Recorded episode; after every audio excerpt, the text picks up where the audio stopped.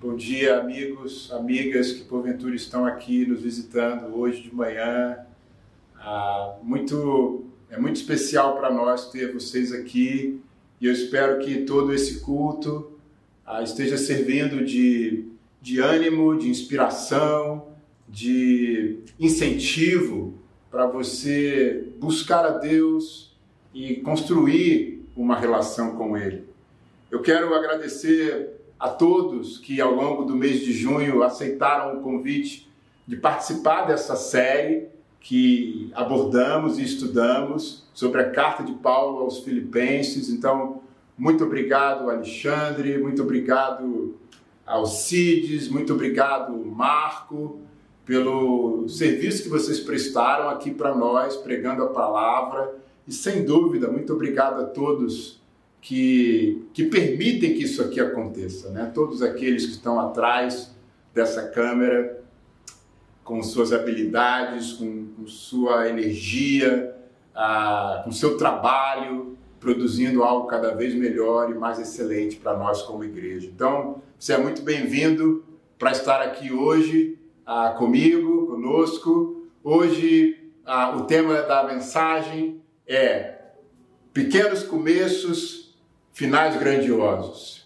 E é, é interessante porque eu quero falar sobre o início da igreja ah, em Filipos. Ah, talvez eu, eu deveria ter falado isso lá na primeira aula, então você me desculpa, mas eu, eu, eu quero falar agora, para finalizar essa série de fato, falarmos sobre como, como essa igreja em Filipos começou. E essa história está lá em Atos, capítulo 16, que é o que nós vamos ler agora.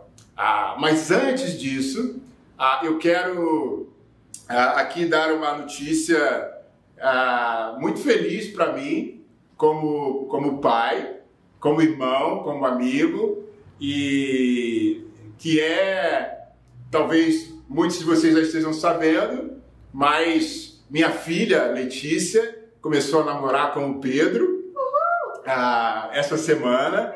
Então, é, enfim, estou muito orgulhoso, a mãe dela também, ah, os irmãos, a família.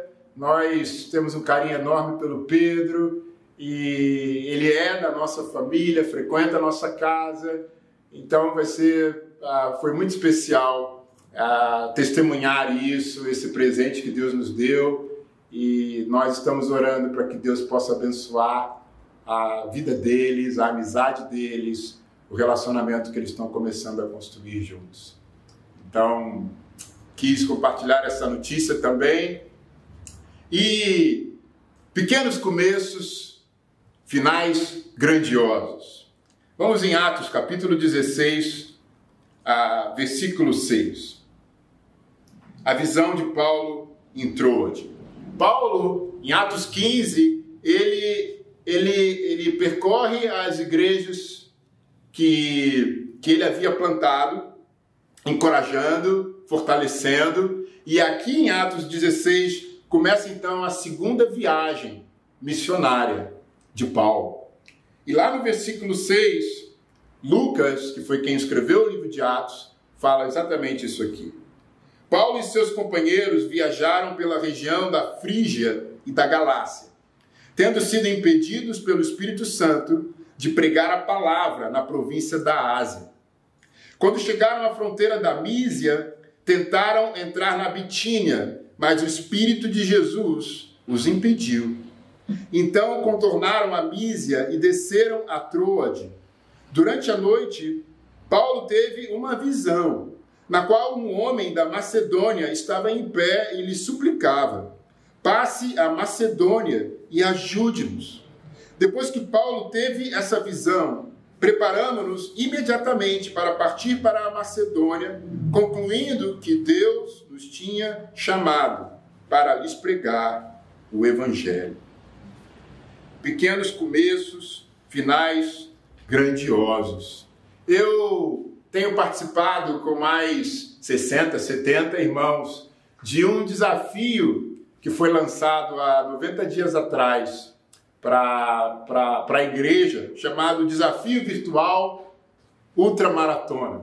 Ah, é, foi um, uma ideia ah, muito criativa e, e, muito saudável de alguns irmãos de, de criar um grupo onde a gente iria se incentivar a, a fazer atividade física, caminhar, pedalar, e, e, cada um de nós aqui que aceitou esse desafio, que se, que se inscreveu nesse grupo, tinha lá as opções para escolher. Se você se a sua modalidade era caminhada, tinha lá é, é, 100 quilômetros, 200 quilômetros, 300 quilômetros e 400 quilômetros, que era o, o mais difícil, o mais hard, né? E se você é, optava pela modalidade do ciclismo, tinha lá o básico de 400 quilômetros, o intermediário de 800 quilômetros e o avançado de 1.000 quilômetros.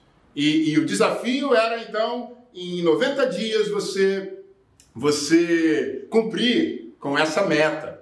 Ah, e eu me inscrevi, eu já pedalava já de, a, a, a, desde o ano passado, e já era a segunda iniciativa, eles já tinham feito uma no ano passado, no ano passado eu não me inscrevi, mas esse ano eu resolvi me inscrever e fui lá, obviamente, na minha humildade, botei lá o, o, o básico, né? 400 quilômetros de ciclismo. E fiz a minha projeção, que eu tinha então que, que toda, toda semana a, a pedalar pelo menos uns 45 a 50 quilômetros para que eu pudesse no final, a, a, que termina hoje, no, no, no dia que eu estou gravando essa pregação, dia 24, foi quando terminou o desafio de 90 dias.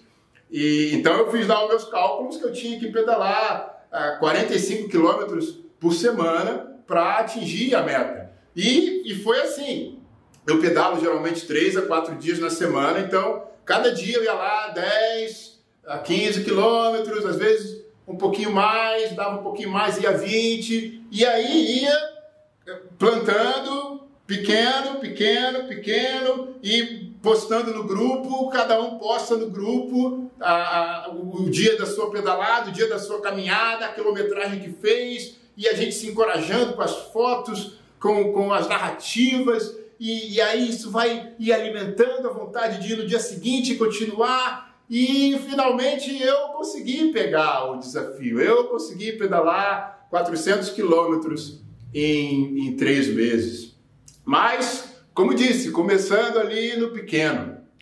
E como é o, o, título dessa pregação, que é um pouco do que essa história passa e vai passar para nós. Que pequenos começos podem terminar em finais grandiosos. E aí os coordenadores, eles, eles colocam a nossa foto lá no grupo, escrevem umas palavras ah, de, de nos honrando e nos parabenizando por, por nós termos alcançado a, a meta, enfim, foi muito especial a participar disso, fisicamente, mentalmente e espiritualmente, conhecer novos irmãos, novas irmãs. Então, quero te encorajar Caso você ah, queira, numa próxima, no terceiro, que você se inscreva e participe também.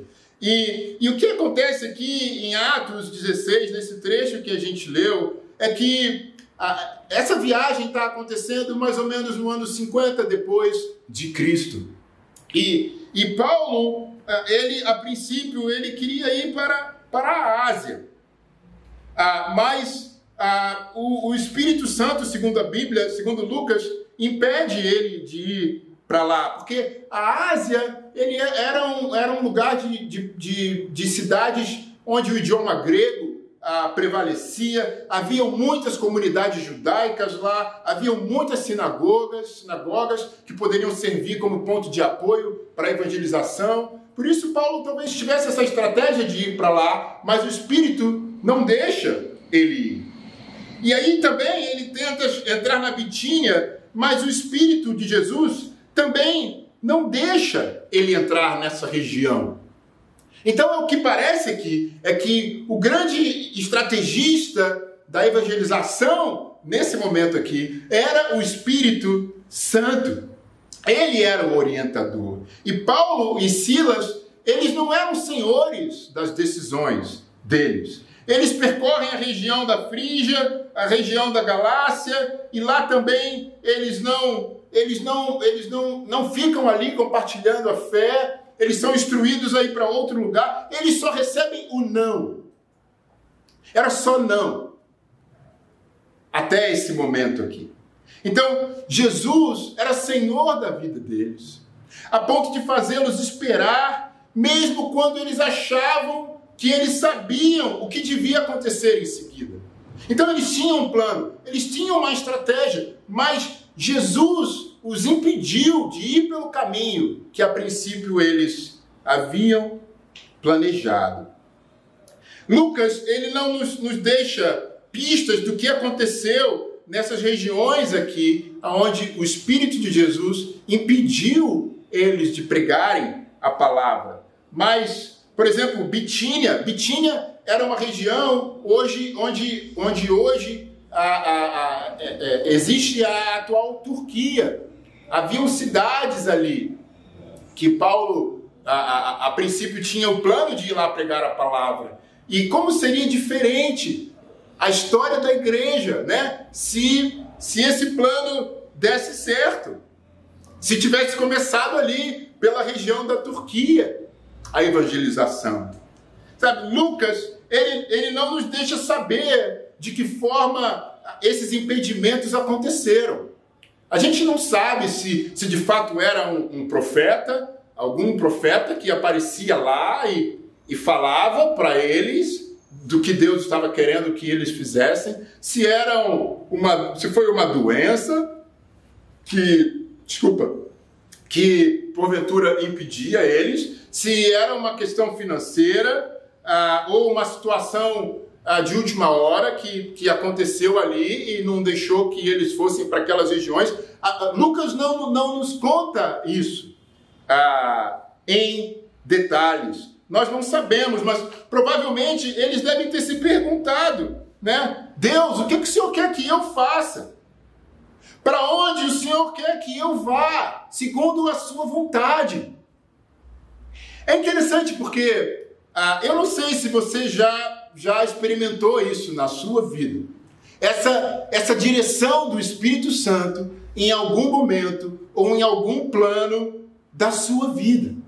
Há uma controvérsia aí sobre essa questão da vontade individual, se de fato Deus tem uma vontade individual para cada um de nós. Eu, eu acredito que Deus tem uma vontade soberana, eu acredito que Deus tem uma vontade moral, que é o que está que é revelada nas escrituras, mas há uma controvérsia: será que Deus realmente tem um plano individual para a tua vida, para a minha vida? Ou isso depende das nossas escolhas e das nossas decisões?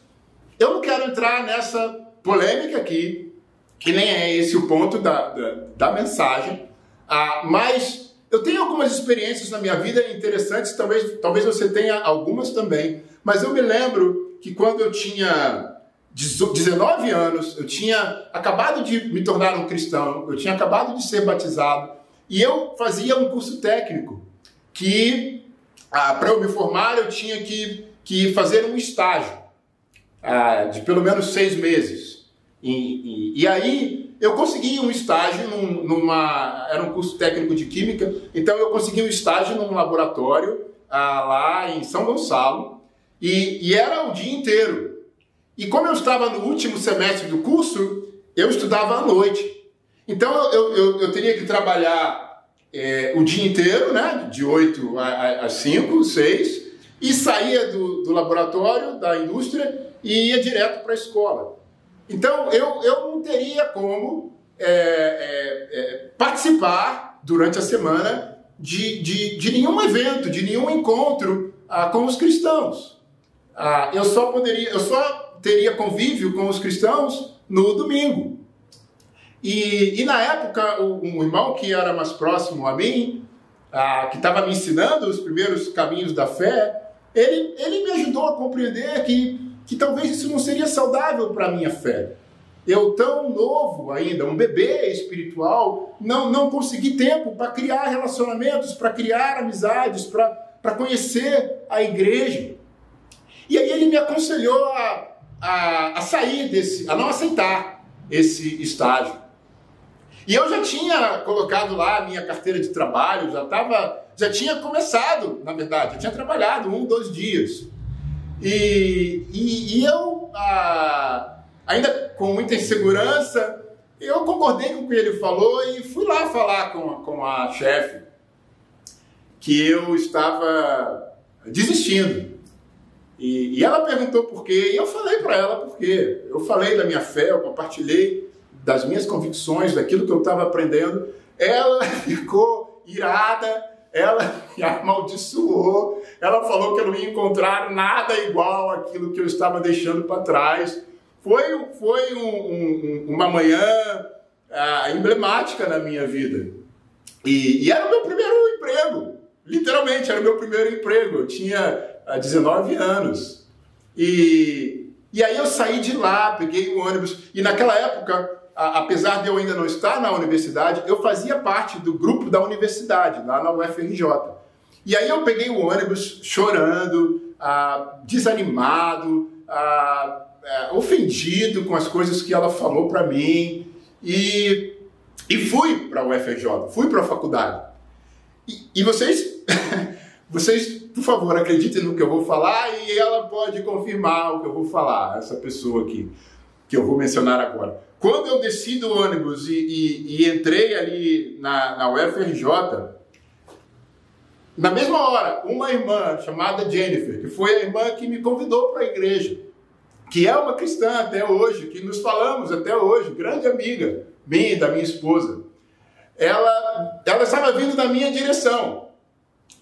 E ela, e, e ela vindo com um sorriso aberto, né, enorme, falando: Anderson, eu tenho uma notícia incrível para te dar. Eu acabei de passar pelo bloco E e tem uma, um aviso lá é, que o laboratório tal está à procura de estagiários de química para trabalhar.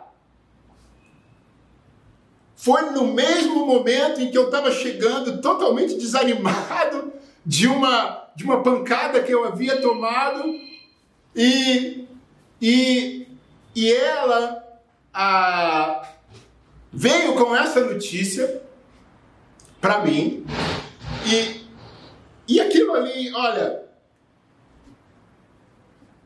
eu, eu, eu acredito que aquilo ali foi, foi a mão de Deus de alguma maneira.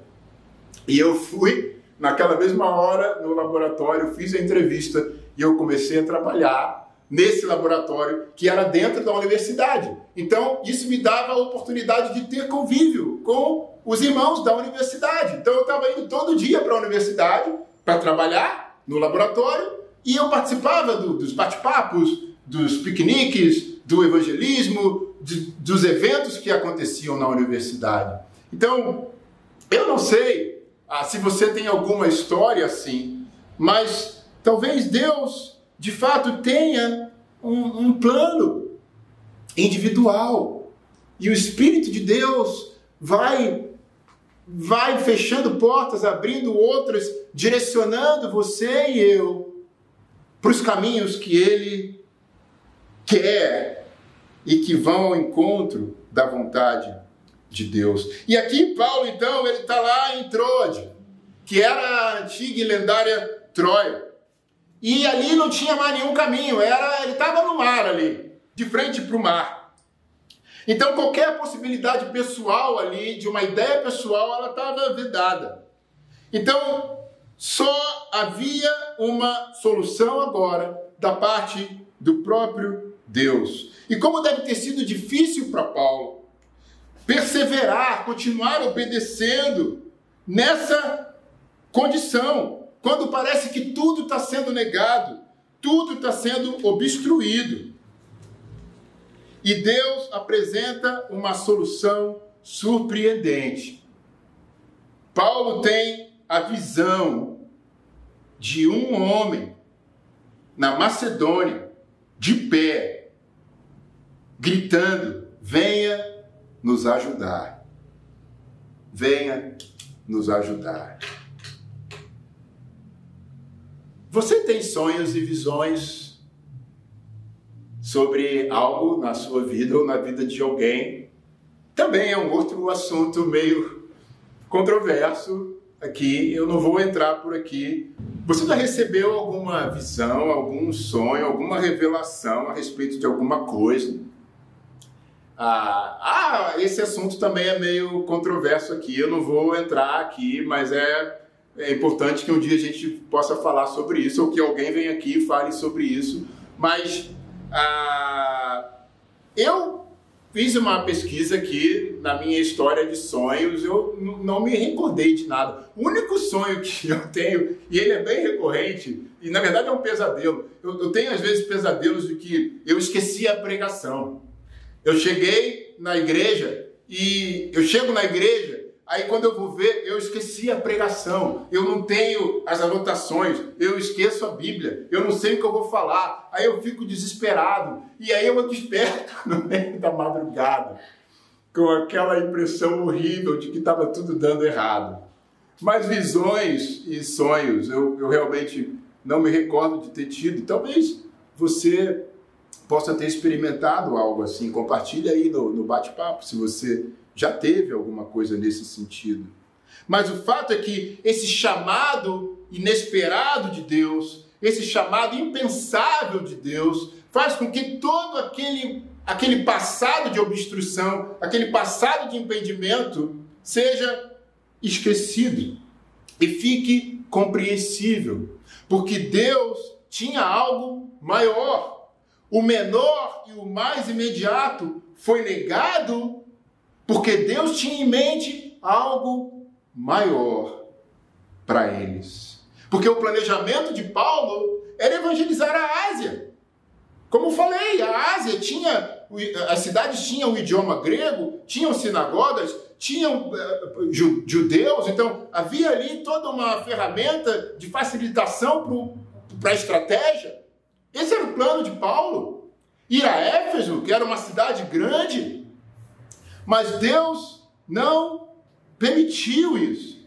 Deus manda Paulo para a Europa. Deus queria criar uma base na Macedônia e depois ir para a Grécia. Então, Éfeso, Colossos, Laodiceia, as igrejas da Ásia, mencionadas lá em Apocalipse, capítulo 1, versículo 4, elas ficariam para depois. Mas a história fala, amigos, que essas regiões não ficaram sem a palavra. Por exemplo, a região da Bitínia, Plínio, que foi um pai da igreja, numa carta do século do ano de 110, ele escreve que Pedro esteve na região da Bitínia pregando a palavra. Paulo, ele vai a Éfeso, como sabemos, e de lá ele irradia o evangelho para toda a Ásia. Então, a palavra de Deus chegou nessas regiões, mas no momento posterior. E o que esses caras fazem quando eles recebem essa visão, eles simplesmente vão. Eles não questionam, eles não convocam uma reunião, eles não procuram saber pô, como é que a gente vai chegar na Europa. Não, essa tarefa de abrir as portas era de Deus. Essa tarefa de encontrar as pessoas era de Deus. O que cabia a eles era simplesmente ir na direção que Deus estava mandando eles irem para testemunhar sobre o Evangelho. E isso está lá no versículo 11, continuando a leitura. Partindo de Troade, navegamos diretamente para Samotrácia e no dia seguinte para Neápolis. Dali partimos para Filipos, na Macedônia, que é colônia romana e a principal cidade daquele distrito. Ali ficamos vários dias. Então, no versículo 11, a partir do versículo 11, a viagem começa e, e ela transcorre sem qualquer dificuldade. Primeiro, eles, eles, eles aportam numa ilha chamada Samotrácia. De lá, eles no dia seguinte chegam a Neápolis. Lucas não relata se nessas nessas regiões eles compartilharam a fé, eles fizeram algum trabalho, mas eles pro, pro, prosseguem diretamente para a região da Macedônia, para Filipos. E a província da Macedônia, ela, ela era subdividida em quatro distritos, porque isso era uma estratégia do Império Romano para evitar rebeliões, rebeliões, revoltas. E a principal cidade dessa província era Filipos. Era uma cidade que tinha administração autônoma, era isenta de todos os impostos e tributos, e, era uma cidade onde quem, o cidadão de lá, ele tinha o direito itálico, quer dizer, ele era considerado um cidadão romano. E muitos soldados veteranos ah, do exército romano eram ah, eles, eles iam morar lá, como se fosse uma aposentadoria do trabalho deles ah, pelo exército romano. Então Paulo ele está na Macedônia, ele está no lugar onde Deus, por meio daquela visão, o havia mandado ir. E a Bíblia fala que ele fica lá por vários dias. E vamos agora uh, ler, porque Paulo ele, ele tinha uma, um método, ele tinha uma estratégia. Ele, ele, ele queria procurar os lugares aonde tinham sinagogas, aonde tinham judeus. Geralmente era ali que ele começava o trabalho evangelístico.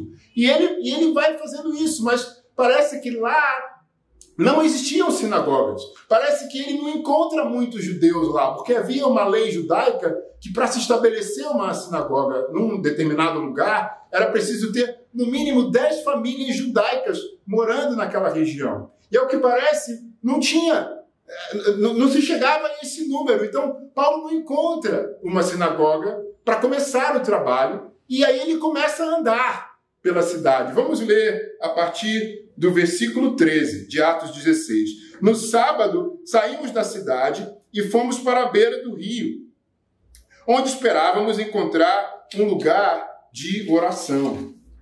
Sentamos-nos e começamos a conversar com as mulheres que haviam se reunido ali.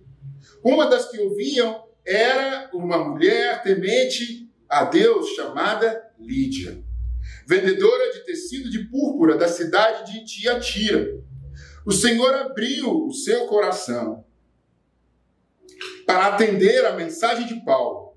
Tendo sido batizada, bem como os de sua casa, ela nos convidou, dizendo: Se os senhores me consideram uma crente no Senhor, venham ficar em minha casa. E nos convenceu. Então, Paulo e, e, e, e os companheiros dele, eles não encontram um, uma sinagoga, e eles começam a procurar um lugar onde provavelmente eles encontrariam judeus em oração, porque era um hábito de um judeu procurar lugar para orar. E quando naquela cidade, na cidade não havia um, um templo, uma sinagoga, eles procuravam o, a, a, beira dos rios, eles, eles procuravam lugares tranquilos, onde eles pudessem fazer a meditação deles. E e esse rio, que era chamado Rio Gangites, ele ficava a mais ou menos dois quilômetros da cidade de Filipos. Então Paulo, ele, ele caminha por dois quilômetros procurando as pessoas, procurando um lugar onde ele pudesse encontrar judeus para compartilhar a fé dele, compartilhar o evangelho de Cristo. E eu fiquei me perguntando se eu tenho sido consumido por esse pensamento de encontrar um lugar, de encontrar pessoas para compartilhar a minha fé. Eu me perguntei por quantos quilômetros eu tenho andado à procura de alguém, à procura de alguém para que eu possa testemunhar do Evangelho de Jesus Cristo? E é uma pergunta que eu faço para você também. E que você deve fazer a você mesmo. E Paulo, ele encontra ali algumas mulheres. Não há aqui, Lucas não fala que tem homem lá. Ele encontra algumas mulheres lá.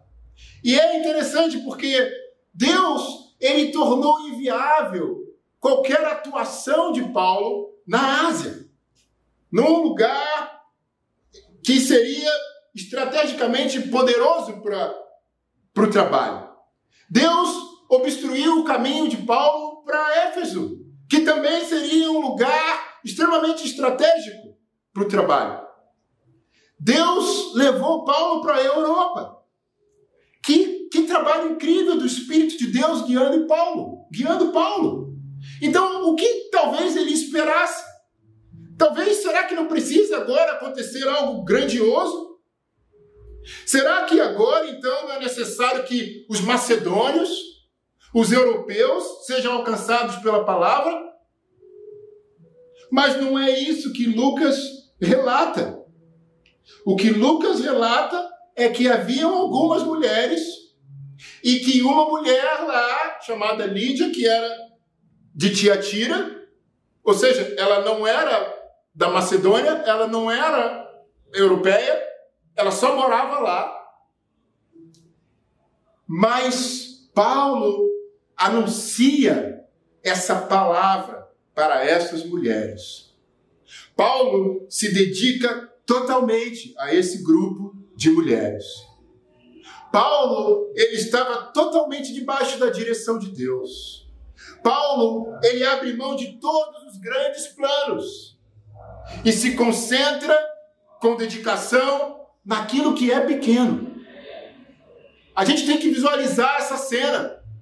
Paulo está a dois quilômetros da cidade, numa roda de mulheres, na beira de um rio, a Bíblia não fala quantas eram, e ali ele está totalmente derramado, compartilhando a fé dele com aquele grupo. Sabe, o empreendimento de Deus é desenvolver a partir de começos pequenos algo grandioso. Lídia. O evangelho na Europa começa com uma mulher. Há algo aqui. Isso não está aqui por acaso. Há um ponto aqui para nós fazermos uma reflexão sobre as mulheres e a importância das mulheres, o valor das mulheres para Deus e para o trabalho de Deus. Lídia era uma não judia, mas que temia Deus. Ela é lá de Tiatira, que era uma cidade da Ásia. Era uma cidade famosa porque pelas oficinas de tecelagem e de tintura. Havia uma, uma anilina lá chamada carmesim. Era uma planta, acho que uma, uma folha vermelha, linda. Ela comerciava, então, com tecidos de púrpura em Filipos. Era algo luxuoso, não era algo para qualquer um. Lídia era uma mulher empreendedora. Eu não sei se você sabe, mas existem algumas mulheres na nossa igreja, empreendedoras, homens também. Há um grupo na igreja chamado Determinados, que são esses irmãos e irmãs que têm seus empreendimentos pessoais, que se ajudam, que se estimulam, que se ajudam espiritualmente, que trocam ideias a fim de avançar os seus negócios. Lídia era uma empreendedora. Ela era uma mulher trabalhadora. Provavelmente ela se destacou na profissão dela. Ela tinha uma casa grande, como Lucas fala aqui no relato, que ela convida eles para ficarem na casa dela. Mas apesar do sucesso que ela tinha, apesar do trabalho que ela tinha, ela não se envergonhou de ficar ali, sábado, na beira do rio, para ouvir a palavra, em meio a outras mulheres, para orar, para aprender. Ela escuta, ela presta atenção, e na sequência, Deus abre o coração dela. Quantas coisas nós podemos escutar sem ouvir, escutar sem atender sem captar o que está sendo dito, o que aquilo significa para nós. Pode ser que isso esteja acontecendo agora com você. Você está ouvindo a pregação aí, mas está pensando em outra coisa, está fazendo outra coisa. E não está captando o que aquilo pode falar para a minha vida. Sabe, amigos, especialmente irmãos, irmãs, essas lídias, essas pessoas que, apesar do seu sucesso e das suas realizações, estão procurando por algo espiritual na sua vida, estão procurando por Deus, elas estão aí, na beira do rio, elas estão aí na calçada, na mesa do shopping, na areia da praia, no ponto de ônibus, no vagão do metrô, na fila do mercado, na rua do lado da tua casa, na casa do lado da tua casa, na porta da escola do teu filho. Eu e você, irmão, irmã, a gente precisa andar, a gente precisa procurar, a gente precisa sentar com essa pessoa e compartilhar com ela sobre o Evangelho de Jesus Cristo. Lucas é aqui de novo muito sucinto. Ele não fala como ela é batizada. Ele não fala se outras mulheres foram batizadas. Ele passa ao largo disso e vai falar do convencimento que Lídia exerceu para que Paulo ficasse na casa dela. A gente tem que lembrar que Paulo, ele tinha uma coisa com ele, que ele era autossustentável. Ele não queria ser sustentado pela igreja. Ele trabalhava mas Lídia o persuade, Lídia o convence a ficar na casa dela e estabelecer ali, na casa dela, a base para o início da evangelização da Europa. É incrível pensar em Paulo, um homem tão poderoso, ter esse coração humilde e capaz de ser persuadido, sim, por uma mulher que ele acabara de conhecer, fica uma lição para nós, homens, na nossa, da nossa relação com as nossas mulheres. A Bíblia fala que Lídia e os da sua casa foram batizados. Lucas não fala se Lídia era casada, se Lídia era mãe solo, se Lídia era viúva, se Lídia era solteira. A gente não tem essa informação. Mas a Bíblia fala que todos os da casa dela foram batizados.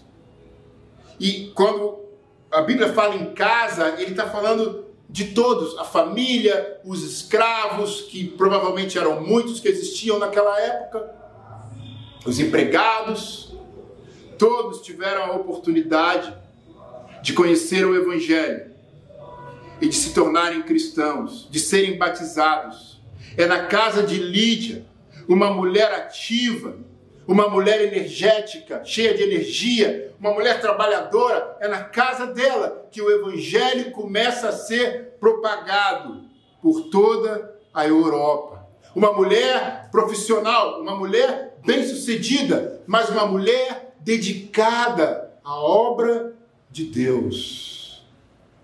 Então nós podemos, eu sei que muitos de nós são bem-sucedidos, nos seus trabalhos, nas suas profissões, mas é totalmente impossível ser bem-sucedido, ter sucesso profissional e usar dessa energia, dessa disciplina, dessa concentração, desse foco, dessa determinação que você tem para Deus. E para as coisas de Deus, para os empreendimentos de Deus, que se resumem na salvação da vida de outras pessoas. E sabem, lá em Apocalipse 1, versículo 11, tem uma igreja lá em Tiatira.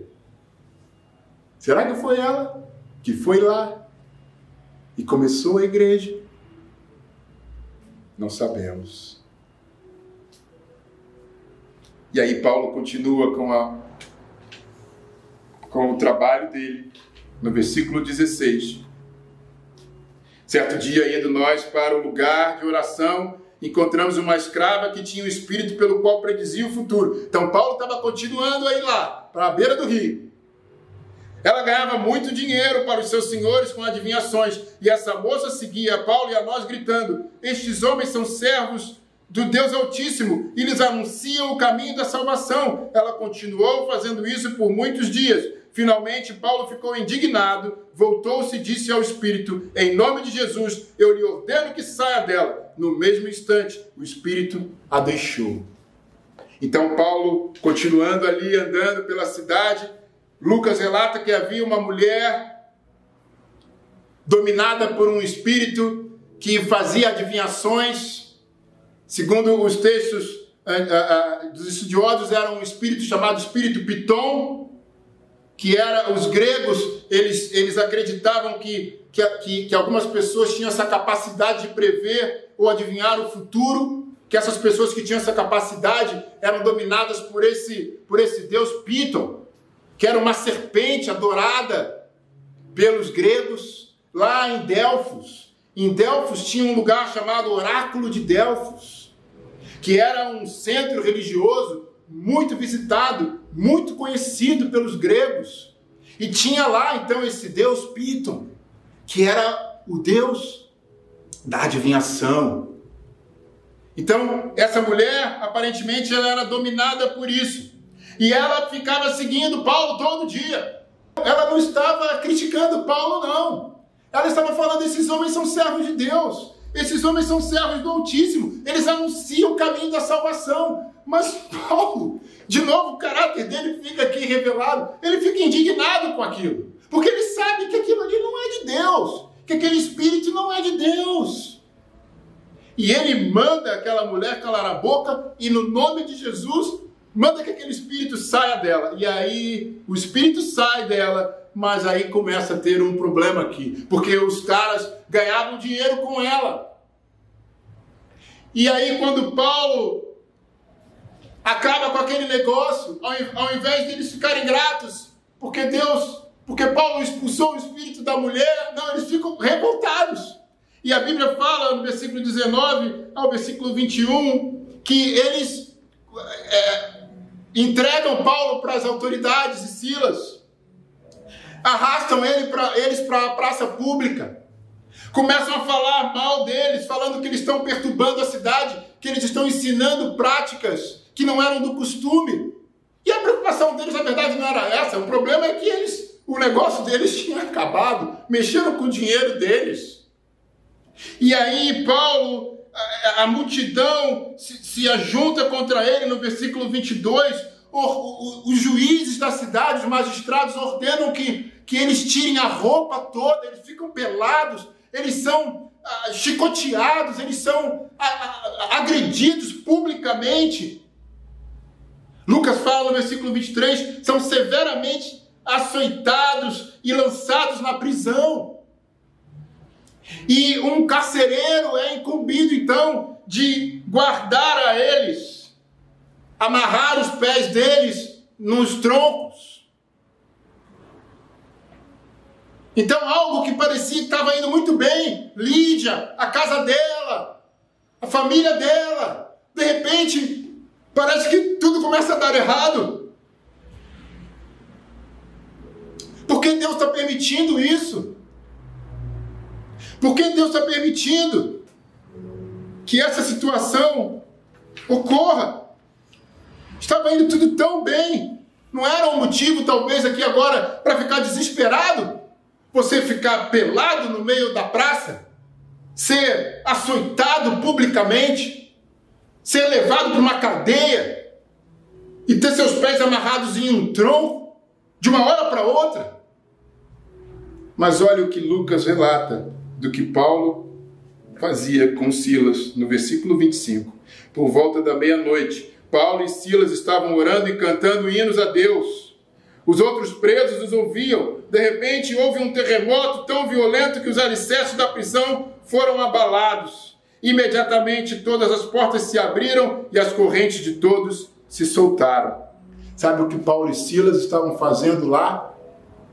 Todos, todo arrebentados, com fome, cantando. Cantando hinos a Deus à meia-noite. E todos os presos os ouviam. Os presos que talvez até então escutavam só gemidos, palavrões, críticas, eles passam a ouvir louvores e hinos a Deus. Paulo e Silas viviam acima das circunstâncias. Acima das circunstâncias. E a ajuda de Deus, a, intervenção de Deus, vem por meio de um terremoto que abala as estruturas da, da, da, da cadeia, abre as portas e, e, e, e eles estão então soltos. E aí o carcereiro, lá no versículo 27, acordou e, vendo abertas as portas da prisão, desembanhou sua espada para se matar, porque pensava que os presos estivessem fugindo. Mas Paulo gritou: Não faça isso, estamos todos aqui. Então o carcereiro, o encarregado da prisão, provavelmente um oficial romano, ele, quando vê aquilo, ele fica desesperado. Porque havia uma lei que se um preso fugisse, independente do motivo, a responsabilidade era do encarregado e ele pagaria com a própria vida. Então, para evitar o castigo, para evitar a humilhação, ele puxa da própria espada e ele vai se suicidar. E aí, Paulo, no versículo 28, fala: Não! Estamos aqui! Que atitude incrível! Uma ajuda divina que chegou de repente, eles estão soltos, eles poderiam ir embora, mas não. Paulo protege aquele homem de uma ação apressada. E aí ele vai falar no versículo 29 a 30. O carcereiro pediu luz, entrou correndo e trêmulo, prostou-se diante de Paulo e Silas. Então levou-os para fora e perguntou: Senhores, que devo fazer para ser salvo? Eles responderam: Creia no Senhor Jesus e serão salvos você e os de sua casa. E pregaram a palavra de Deus a ele e a todos os de sua casa. Aqui também a gente, a gente pode pressupor que, que aconteceu alguma coisa antes na vida desse homem. Ele deve ter conhecido o trabalho de Paulo e Silas em algum momento.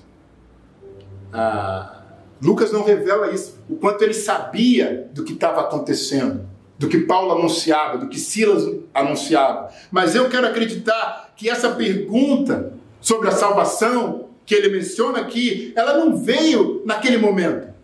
Eu quero acreditar que aqui, depois de um, de um processo, depois de uma história, depois de um conhecimento daquilo que estava acontecendo na cidade, daquilo que estava sendo anunciado pelos mensageiros, ele cai em si. E aí ele faz a pergunta que já estava oculta no coração dele, talvez há muito tempo, quando ele via aqueles caras cantando durante a noite. E aí a pergunta que eu faço para você, porque eu sei que alguns aqui estão estudando a Bíblia, alguns aqui estão procurando a Deus. Talvez não é chegada a hora de você cair em si. Talvez já não é chegada a hora de você fazer a pergunta, meu amigo, minha amiga, o que eu preciso para ser salvo? E Paulo vai lá e anuncia a palavra de Deus a ele e a todos na casa dele. Confia a tua vida a Jesus. Dá um passo de fé na direção de Jesus. Talvez você já tenha tentado tantas coisas. Talvez você já tenha tentado dinheiro, não deu certo. Talvez você já tenha confiado num homem ou em uma mulher e não deu certo. Talvez você já tenha confiado em um político em um pastor, em uma igreja, em uma adivinha que previa o futuro e não deu certo. Talvez não está na hora de você cair em si e fazer a pergunta: o que eu preciso para ser salvo? Ele fez e toda a casa dele foi batizada. Foi uma conversão genuína. Havia um antes e um depois. E a relação dele com Paulo e Silas, ela vai mudando. Primeiro ele, ele aprisiona eles, depois ele põe eles, ele, ele, ele é, se ameaça de, de, de, de, se matar, depois ele, ele, ele ajoelha diante deles, e agora aqui no final ele está lá na casa deles no versículo 34, leva eles para casa, serviu-lhes uma refeição e com todos de sua casa se alegrou muito por haver crido em Deus. Então, Deus, Ele pode abrir o coração de alguém em silêncio, sentado na beira do rio, como fez com Lídia, e Deus também pode fazer um coração se quebrar por meio do sofrimento dos seus mensageiros e de um terremoto. Esse assunto é de Deus. Como ele vai mover um coração, como ele vai abrir um coração, isso é Deus. O que me cabe como um mensageiro é ir, é ir na direção que ele está me mandando ir. Como Paulo e Silas nos ensinaram. Por fim, a igreja de Jesus em Filipos, ela é criada.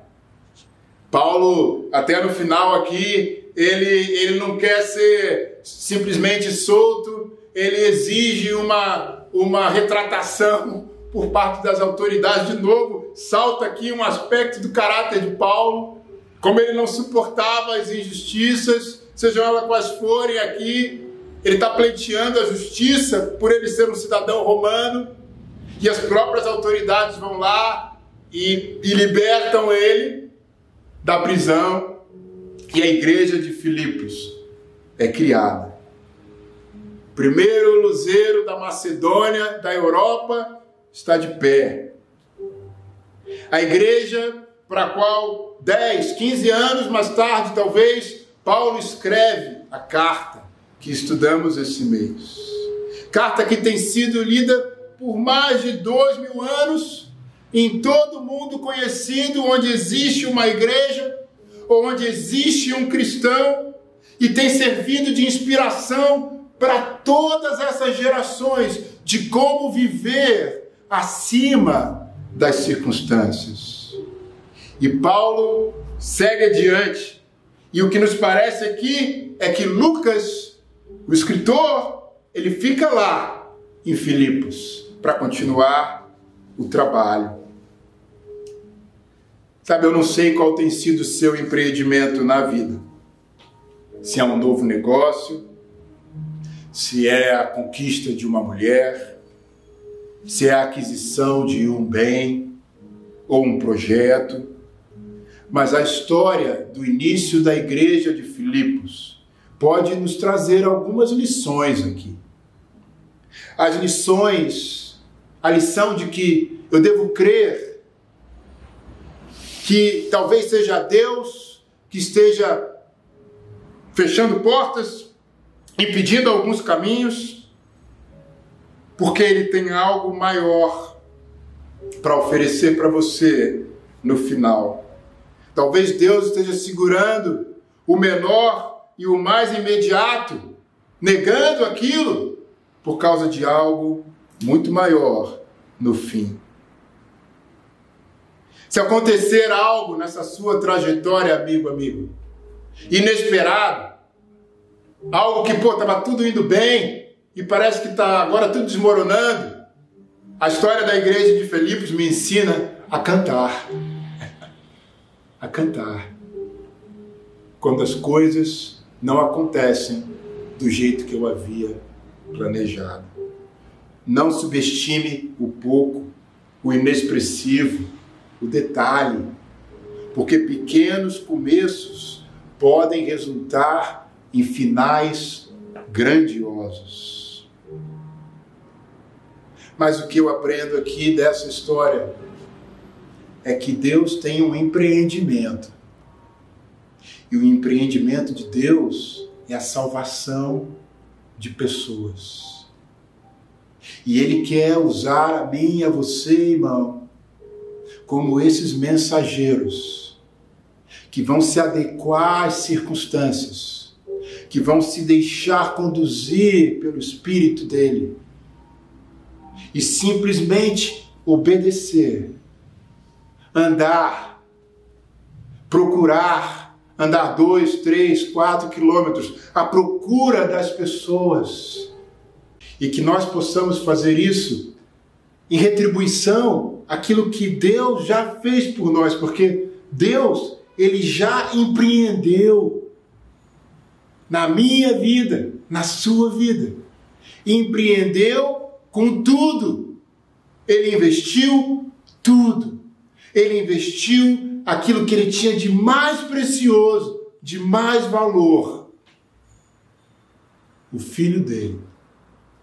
Para que nós pudéssemos ser salvos e construir essa relação de confiança e entrega a Ele. Pequenos começos, grandiosos finais. Jesus é um exemplo maior disso. Nasceu num lugar inexpressivo, numa família pobre, numa região miserável, pequeno, e se tornou a fonte de salvação para toda a humanidade. Um final grandioso, porque ele ressurgiu dos mortos. Que possamos terminar essa mensagem pensando em tudo que falamos e principalmente em Jesus e celebrando juntos a Santa Ceia. Vamos orar. Pai, muito obrigado pela mensagem da tua palavra, pela maneira como nós podemos visualizar o Espírito Santo sendo responsável pela estratégia de salvação da humanidade. Pai, muito obrigado pela tua palavra, em especial por essa história que lemos hoje do início da igreja na cidade de Filipos. Obrigado pela revelação que o Senhor nos trouxe da maneira com que o teu Espírito Santo dirigia todo esse trabalho. E obrigado pela vida de Paulo, de Silas, que aprenderam, Pai, a se sujeitar e a confiar que o Senhor estava ali regendo cada movimento e que entenderam, Pai, que às vezes quando o Senhor impedia algo, é porque lá na frente o Senhor tinha algo maior para oferecer. Obrigado, Pai, porque eles viveram acima das circunstâncias. Quando eles cantavam a Ti, aprisionados, açoitados. E tanto, Pai, nos tempos de calmaria, como nos tempos de dor e aflição, eles foram instrumentos de anúncio da mensagem de salvação. Obrigado pela conversão de Lídia, obrigado pela conversão de, do carcereiro e de todos que viviam em sua casa. Olha de novo aqui. Foi muito bom ter você conosco. A gente espera de coração que as mensagens tenham te animado, te encorajado ou te desafiado. Olha, não esquece que você pode nos encontrar no Instagram, no arroba ICI Rio de Janeiro. Lá você vai poder se comunicar com a gente, você vai poder saber de todos os eventos, ver quem nós somos, as mães, os pais, as crianças, os jovens, os universitários, as senhoras. Com certeza vai ter alguém para se conectar com você. E de verdade, acredite em mim, o que você pode fazer é essencial e muito importante para o nosso sonho, o nosso da equipe da mídia aqui da igreja. Desce a tela se você tiver no computador, no celular e tem um botão assim, inscrever-se. Clica ali se você ainda não fez para se inscrever no nosso canal, ter acesso a todos os vídeos e clica naquele botão joinha para cima, tá? Para cima, que aí mostra que você gostou do vídeo e se você quiser de verdade ganhar nosso coração, rola até a seção dos comentários, deixa um coração, uma mensagem, uma coisa que você gostou, a gente vai adorar te responder e a próxima pessoa que vai clicar nesse vídeo vai ver o que você falou, vai se inspirar, vai ser ótimo, ok? Tô esperando, hein? Até domingo que vem!